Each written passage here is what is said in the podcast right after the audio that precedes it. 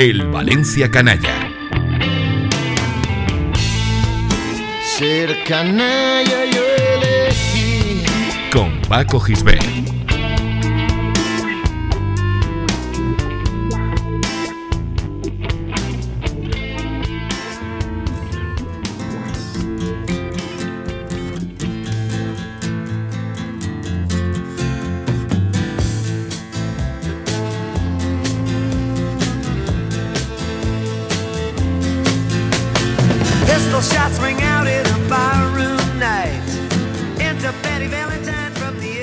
En el tránsito entre las décadas de los 80 y los 90 del siglo pasado, el fútbol español se vio invadido por el populismo presidencial. Un puñado de arribistas con oscuros intereses económicos que vieron en el fútbol el trampolín para la fama y el engorde de sus cuentas corrientes llegaron a la presidencia de varios clubes de primera división, y el foco mediático de la Liga Española se repartió entre los terrenos de juego y los despachos. El mejor ejemplo de aquella tendencia populista que inoculó nuestro fútbol fue Jesús Gil y Gil, empresario de la construcción, que se hizo cargo del Atlético de Madrid con el objetivo de iniciar una carrera política marcada por la corrupción y el autoritarismo. No vamos a hablar de Gil en este programa, en primer lugar porque este es un espacio dedicado al Valencia Club de Fútbol, y en segundo porque una reciente serie de televisión, El Pionero, explica, aunque de manera algo sesgada, lo que fueron aquellos años circenses en el fútbol nacional. El Valencia no fue ajeno a aquella tendencia, pues tuvo en la figura de Paco Roch el representante local de esa corriente que ejemplificaron, además de Gil, personajes como Ruiz de Lopera en el Betis o Caneda en el Compostela.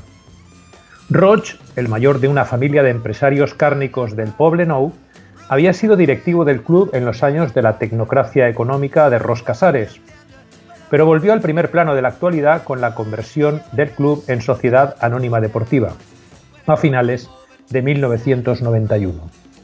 Formó parte de forma fugaz del primer consejo de administración del nuevo Valencia Club de Fútbol SAD, y pronto se postuló como la principal alternativa a Arturo Tuzón, el hombre que había guiado al club hacia dicha transformación empresarial y, lo más importante, había salvado al Valencia de la quiebra tras el descenso a Segunda División en 1986. El detonante fue el fichaje de Romario, el delantero brasileño del PSV Eindhoven, que estaba llamado a ser una de las figuras del fútbol mundial.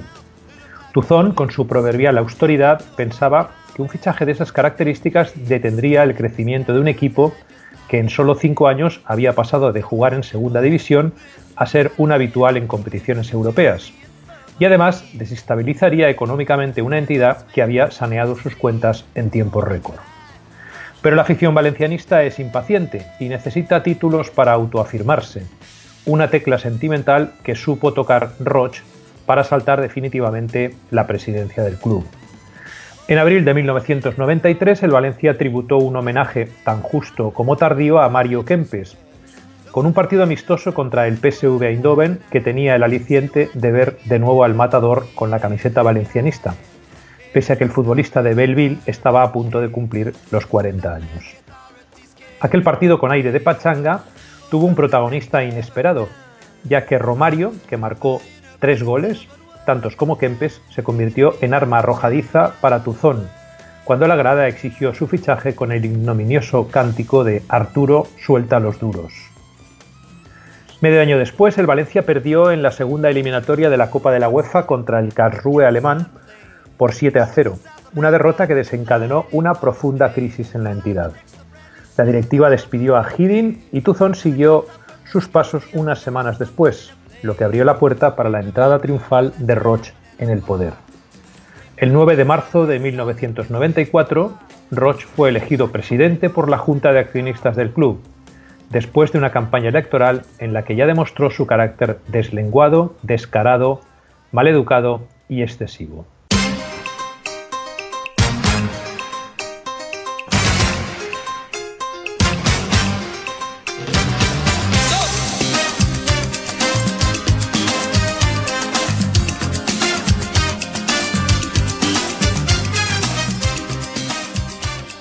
Paco Roch se le conocía como el Tronahor por sus volcánicas reacciones y dicho carácter marcó su presidencia.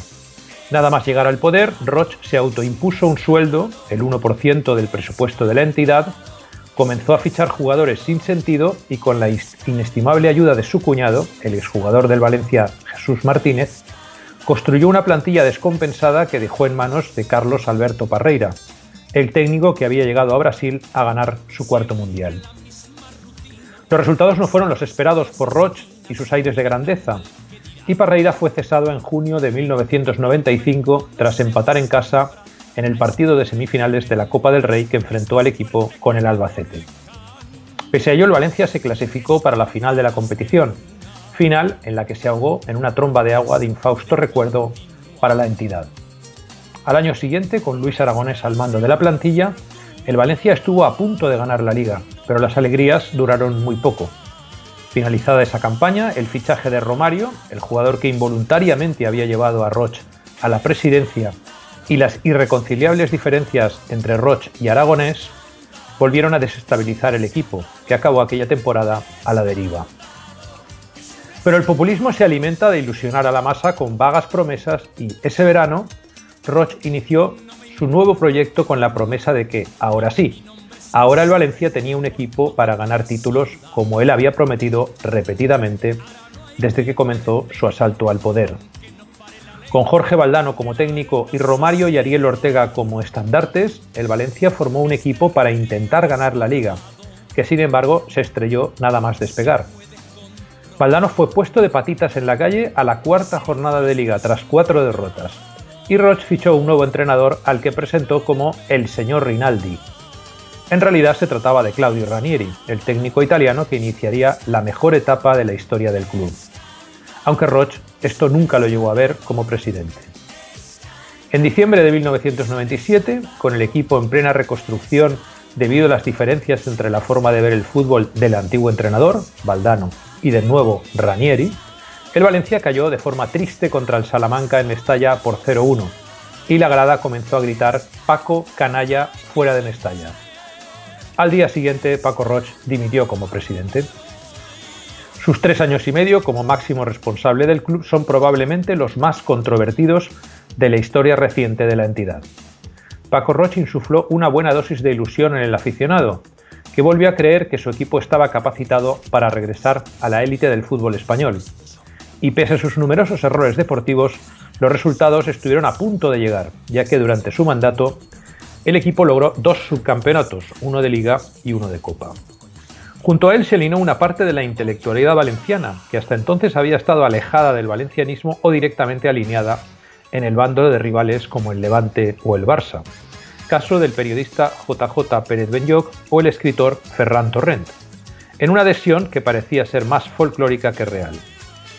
Además, impulsó una serie de medidas que siguen vigentes, como la introducción del valenciano en la megafonía del estadio o la presencia de bandas de música para amenizar los descansos de los partidos. Sin embargo, su gestión está llena de episodios vergonzosos, desde salidas de tono e insultos personales hasta acusaciones de maltrato psicológico a empleados o miembros de su junta directiva. Roch era un huracán cuando le ponían un micrófono delante y no reparaba en descalificar a sus rivales deportivos y ejecutivos, lo que convirtió el Valencia en un polvorín continuo durante su mandato. Por ende llegó a pelearse con Lugo Pérez, cuando éste ya había abandonado la entidad, y ya alejado de la presidencia centró sus ataques en su sucesor, Pedro Cortés, al que acusaba de sempre anar pel darrere. Para colmo, la escasa transparencia de sus fichajes en compañía de Jesús Martínez alimentó la sospecha de que Roch completaba su sueldo de presidente con comisiones de las operaciones que realizaba. El primer, presidente al que la grada llamó canalla fue, en fin, un dictador populista, que se vio superado por su propio carácter volcánico y que, pese a abandonar la presidencia, siguió dando guerra durante años como máximo accionista de la entidad, una condición que había adquirido tras una polémica ampliación de capital y la compra de títulos accionariales, en teoría sin valor, a precios irresistibles para los vendedores. En julio de 2004 vendió todo su paquete de acciones a Juan Soler, en lo que fue el inicio de la peor etapa económica del club, que acabaría, diez años después, en manos del actual propietario singapurense. Suelo cerrar los bares, romper verdades día. Escucha todos los programas en plazaradio.es y en valenciaplaza.com. Suscríbete a nuestros canales en Apple Podcast, Spotify, Evox y Google Podcast. Descarga la skill para Alexa de Plaza Radio o envía un WhatsApp al 605 66 36 70 para recibir cada nuevo episodio. También puedes seguirnos en Facebook, Twitter e Instagram.